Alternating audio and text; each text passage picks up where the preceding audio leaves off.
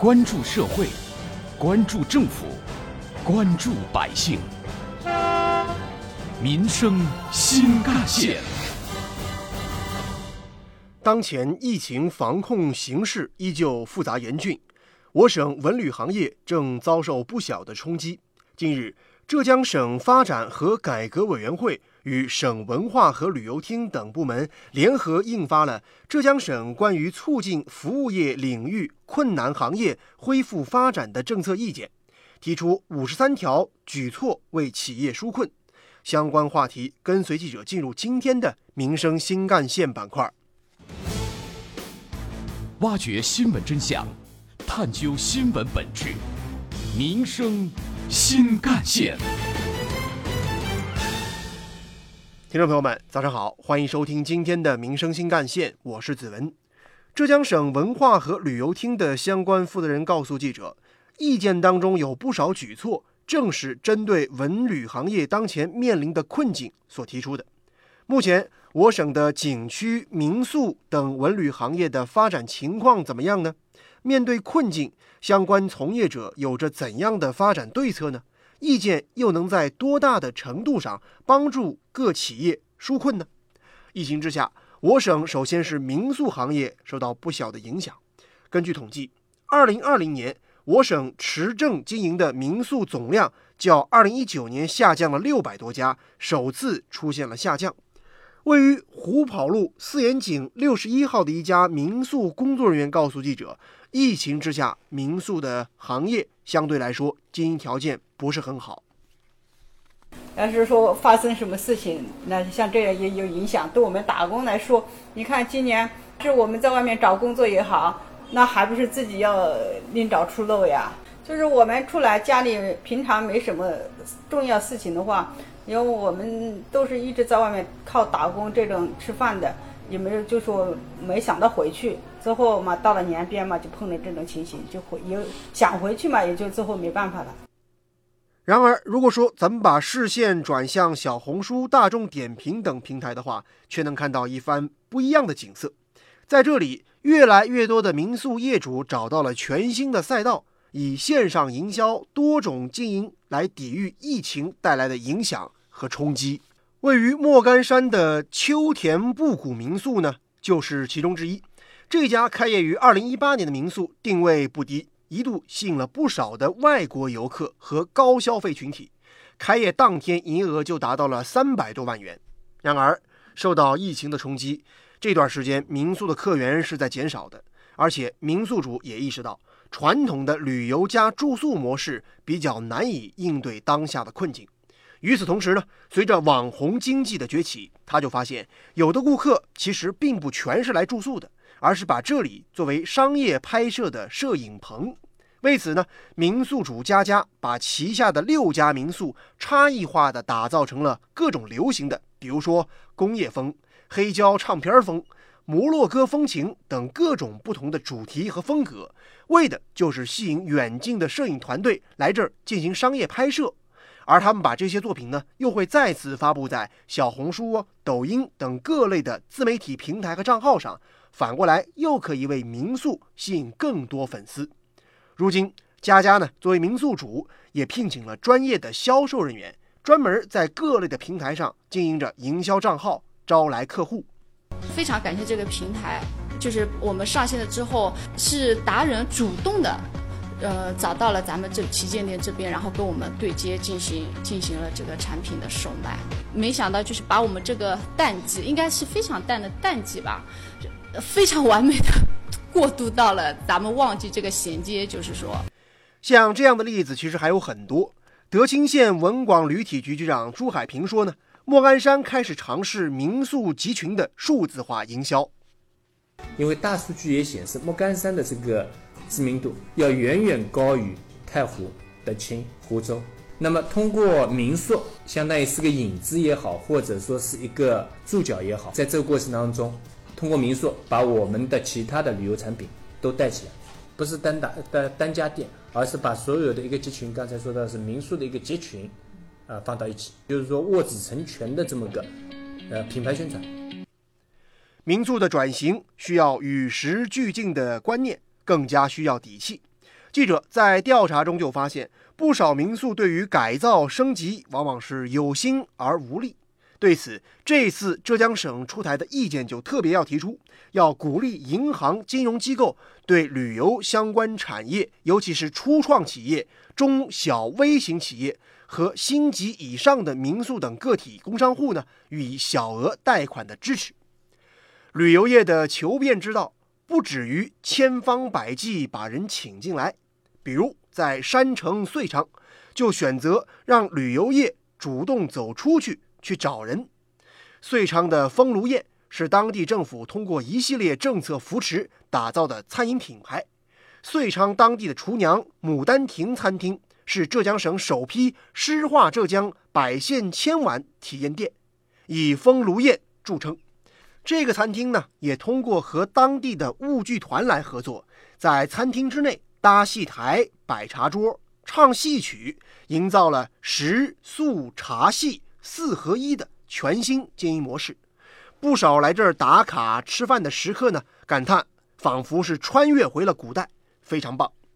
总经理程长先告诉记者，他也希望可以把遂昌的传统文化融入餐饮体验。这样一来，或许在不远的将来，还可以把遂昌的饮食文化让它走出浙江，走向全国。程长先。来到我们那个遂昌厨娘牡丹亭，我们以那个微笑服务、诚心待人，就是来到我们牡丹亭，就是像回到家的感觉一样。然后我们这边有住宿、有民宿、有每天我们还有以牡丹亭为主的唱戏演那个唱戏的舞剧团，我们专门请的舞剧团来唱戏，就是嗯，来到我们厨娘牡丹亭吃住行都在牡丹亭。挖掘新闻真相。探究新闻本质，民生新干线。浙江省文化和旅游厅产业发展处副处长杨长印告诉记者：“主动走出去，或者呢，开展多种的经营业态，比如利用数字电商等经营模式，已经成为了当下不少文旅行业从业者的全新选择。”而这样同样也需要加强政策的指导和扶持。值得关注的是，在这次浙江省出台的意见当中啊，除了普惠性的二十条措施惠及整个文旅行业之外呢，还有九条特别措施，这其中就包括专门针对旅游业的。记者注意到，意见提出呢，要引导金融机构对符合条件的、预期发展前景比较好的 A 级旅游景区。旅游度假区、乡村旅游经营单位、星级酒店、旅行社、省级以上的文化产业示范园区和基地，还有梯度培育企业及重点的文旅项目等文化和旅游市场的主体，加大信贷的支持，适当提高贷款额度。有关于我们今天关注的话题呢，接下来您将听到的是本台特约评论员、社会治理专家浙工大教授吴伟强的点评。我可以这样说，哪怕不是因为疫情的影响，文旅行业本身已经到了需要做变革的阶段了。主要是有以下几个方面：第一，文旅的方式需要做变革，要把原来以目的地打卡式的旅游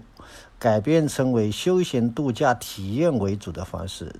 这个呢，是人均 GDP 超过五千美金以后旅游方式的一个必然的变化。这样的变化就可以相对减少游客在空间位置上的过多和过于频繁的移动。第二是文旅内容的变革。以民宿为例吧，我们知道民宿起源于莫干山，曾经风靡一时，但时过境迁，很多民宿现在已经难以为继了，以至于莫干山的民宿它也在做转型，走向资本化和网络化运作。还有一些条件比较好的民宿改成了公司的办公地和他们的员工的居住地，不仅实现了文旅的目的，而且引入了新的经济动力，可谓是一举多得。第三是文旅空间的多元化，